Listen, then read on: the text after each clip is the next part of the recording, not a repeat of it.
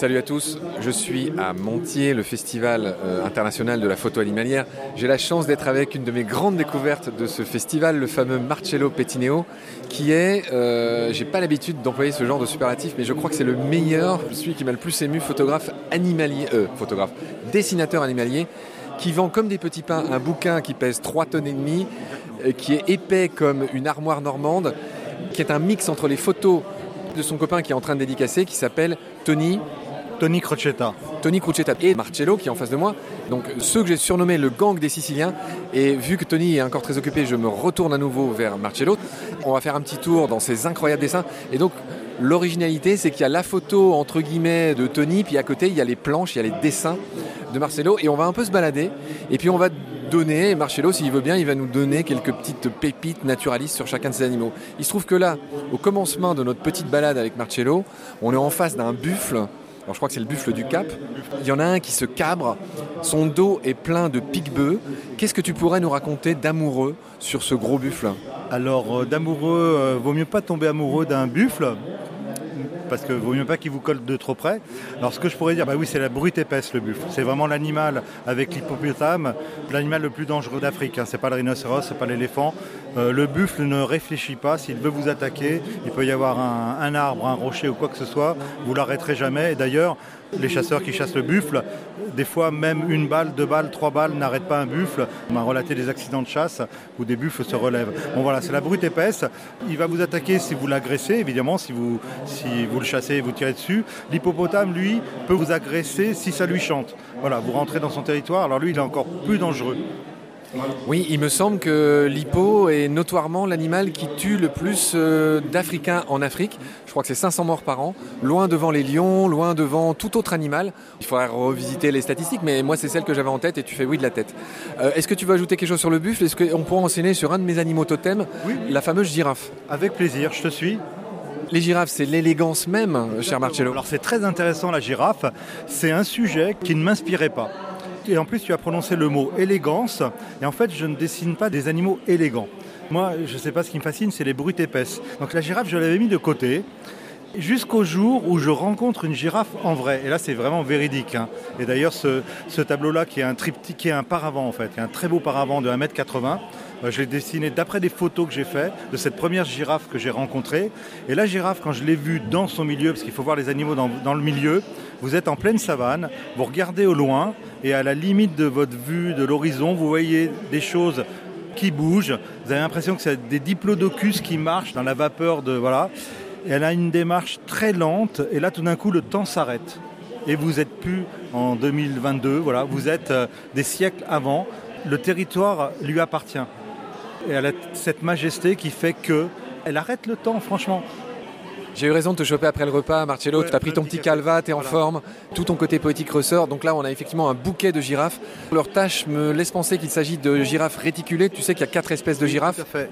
Sous-espèces, je sais pas si j'ai dit espèces. Quatre sous-espèces. Je crois que la réticulée, c'est sur la photo de Tony, et il me semble que celle-ci, que moi- sur mes dessins, c'est euh, la girafe Maasai. Je ne veux pas me tromper, parce que tu vois, les, les taches sont beaucoup plus déchiquetées, il me semble. Ça-. Oui, c'est ça. La girafe réticulée, ses taches euh, ressemblent un peu aux craquelures d'un désert, mais elles sont beaucoup plus torturées que les taches euh, plus régulières des trois autres sous-espèces. hein. Exactement. Et on pourrait compléter par une remarque sur cette euh, association, parce que tu as remarqué que je fais dialoguer des photos et des dessins.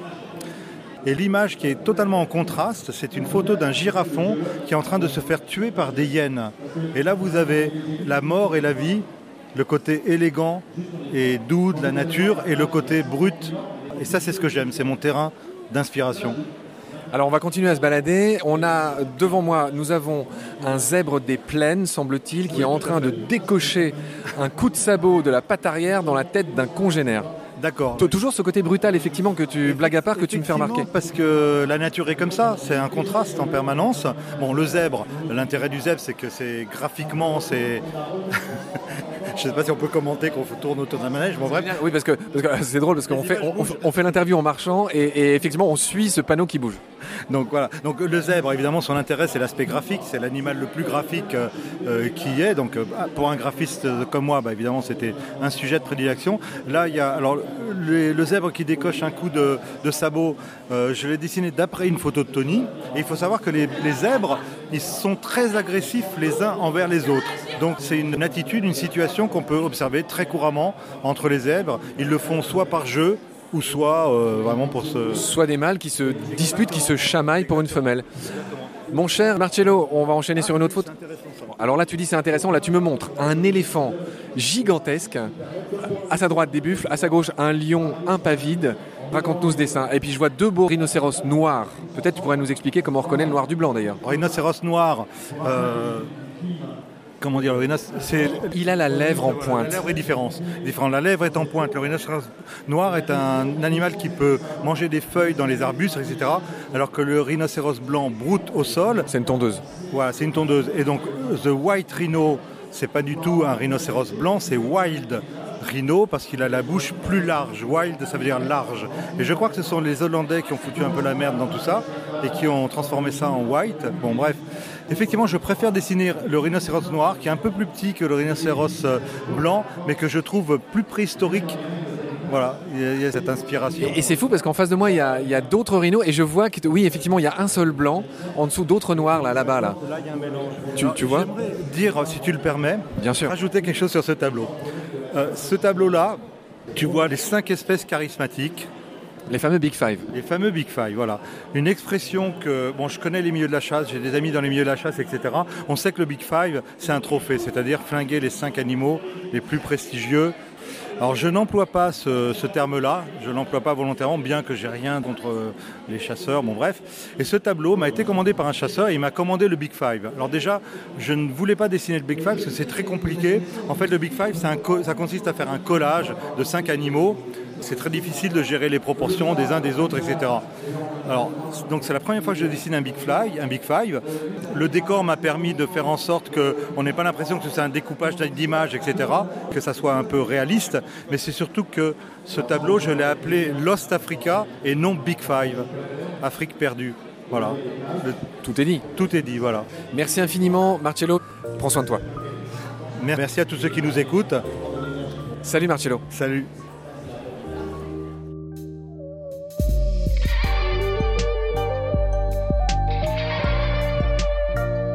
C'est la fin de cet épisode.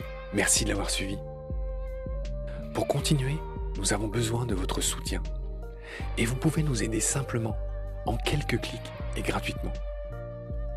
Il suffit par exemple d'utiliser le moteur de recherche solidaire Lilo. Ainsi, chacune de vos recherches sur Internet générera des gouttes qui seront reversées au projet de votre choix, comme Baleine sous gravillon par exemple. Vous pouvez par ailleurs vous abonner à nos podcasts comme d'habitude, partager les liens, devenir adhérent de l'association BSG ou encore faire un don sur Helloasso ou sur Tipeee. Grand merci par avance. Je remercie tous mes équipiers pour leur aide précieuse. Je vous retrouve bientôt pour de nouveaux épisodes. Et d'ici là, prenez soin de vous et de ce qu'il y a autour de vous. Merci. À bientôt.